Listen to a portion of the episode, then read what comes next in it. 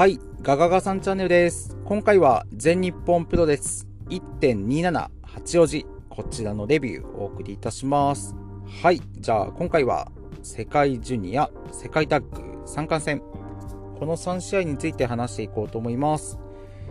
じゃあまず第6試合、世界ジュニアヘビー級選手権試合、チャンピオン、田村段 VS チャレンジャー、岩本浩二で、結果が16分ジャスト、パワーボムでダンが処理、田村ダンが2度目の防衛に成功いたしました。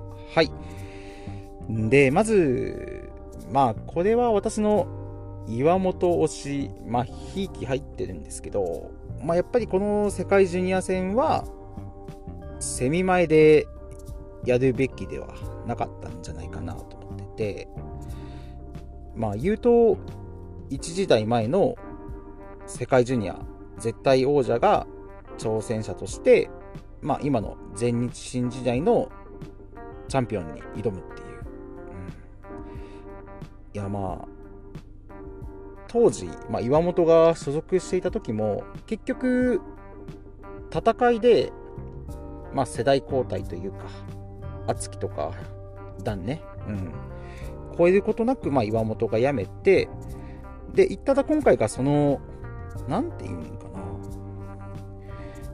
まあその世代交代を見せるっていう、見せることができるシチュエーションだったにもかかわらず、まあセミ前かって。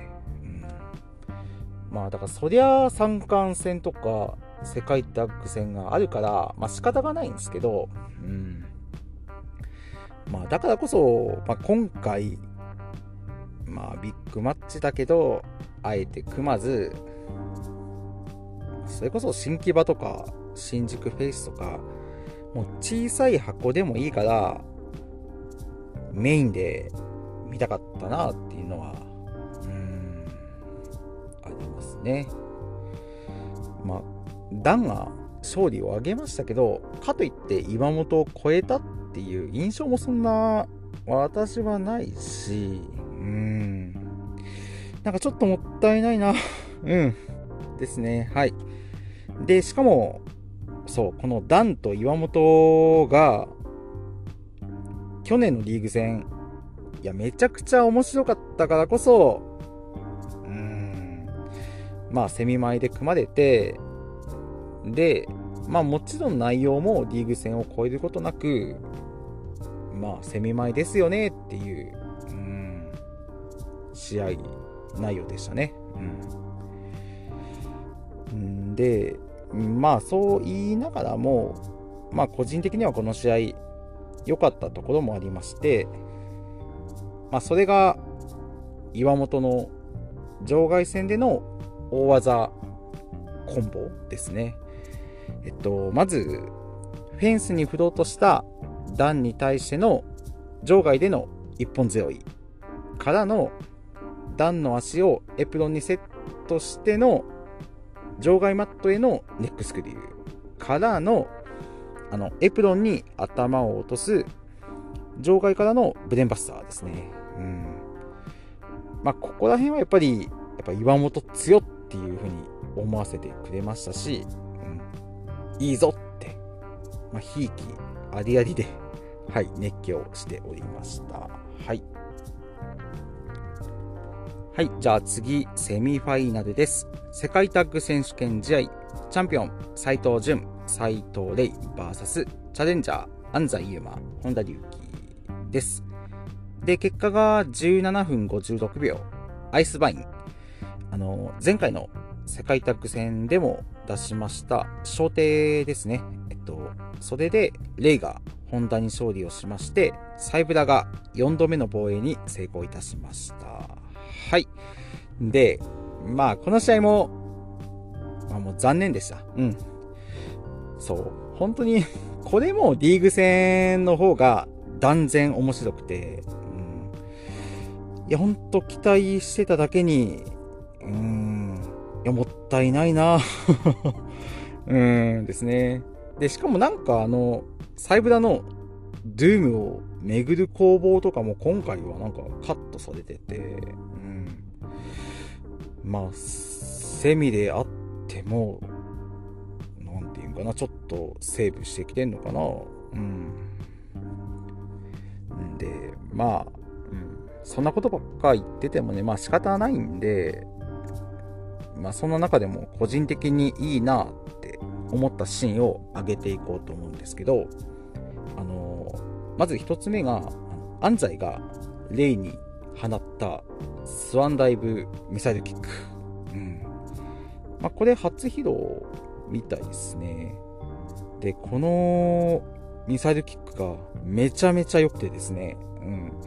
まあ、ちょっとカメラ追い切れてなかったのは残念なんですけど、まあでもぜひ見てほしいなと思います。はい。ダイナミックでした。はい。で、あとは、あの、レイの頭突きかなこれを下った安西が後ずさりしたところを、潤が後ろからキャッチしてのサイコブレイク。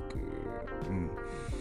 なんかあの、この吸い込まれるかのように、潤に捕獲された安西。その一連の流れが、なんか好きっすね。はい。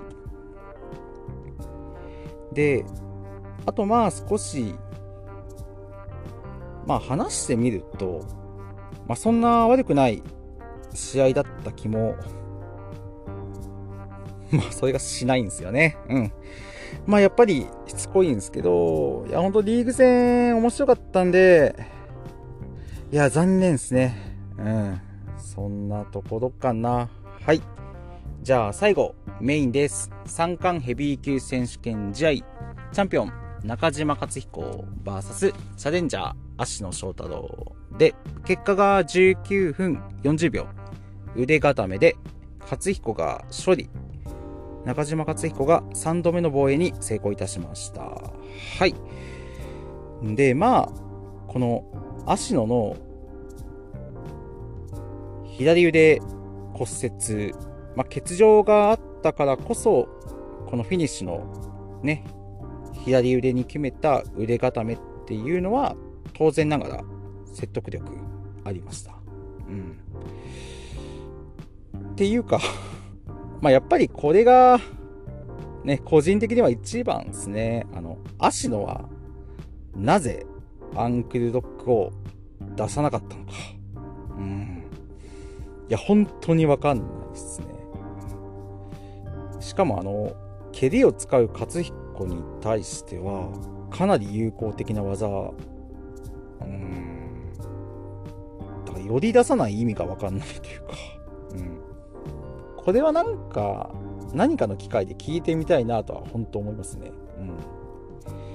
うん。で、試合は、まあでも、投資で見ると、まあそんな悪くもなく、まあ普通に面白かったかなって私は思ってまして。ただ、そう、そっか。あの、本当終盤で勝彦が出したナックルパンチ、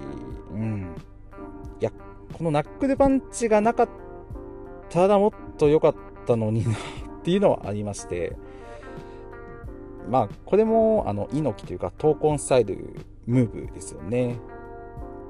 まあ、無理やりこれを入れたことによって、まあ、ちょっと、これまで良かった流れを一度遮断しちゃったかなっていう、うん、私は思っちゃいましたね。で、あとは、そう。これはちょっと、まあ妄想になっちゃうんですけど、あの、芦野が、あの試合中盤で、あの勝彦にランニング2を決めまして、で、まあ、これを決めた瞬間、まあ、珍しいなと思ってたんですけど、で、その次に芦野が出したのが、まあ、結果、パワーボムですね。ただ、ここでちょっとよぎったのが、まあ、もしかして芦野、パワーボムじゃなくて、スプラッシュマウンテン狙ってたんじゃねっていう。うん、まあ、あの、この日、ラストマッチを終えた石川への花向け的なやつで、で、まあ、スプラッシュマウンテンを狙ったんだけど、まあ、上げきれずというか、の、勝彦の肩を担ぎ上げるまでできなくて、で、とっさにパワーボムに切り替えます。で、とっさに切り替えたからこそ、あの、パワーボムの角度も結構エグくなっちゃったみたいな。うん。いや、どうすか？まあ、まあ、私以外でそういうようなツイートしてる人もいなかったので、まあ勘違いかないや、でも一人でちょっとね、これは、どう、なんかね、いや、ど、いや、そうなんじゃねえかなって思ってますけど、うん。はい。というわけで、試合後ですね、えっと、斎藤麗が登場しまして、えっと、次の後楽園2.20かな。そこで、えっと、勝彦対レイの参加戦が決まりました。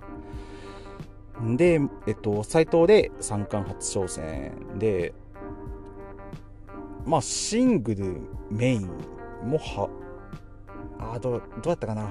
まあ、少なくとも後楽園シングルメインは初めてなので、うん、まあ、本当非常に楽しみにしております。はい。というわけで、1.27八王子デビューは以上となります。ご清聴ありがとうございました。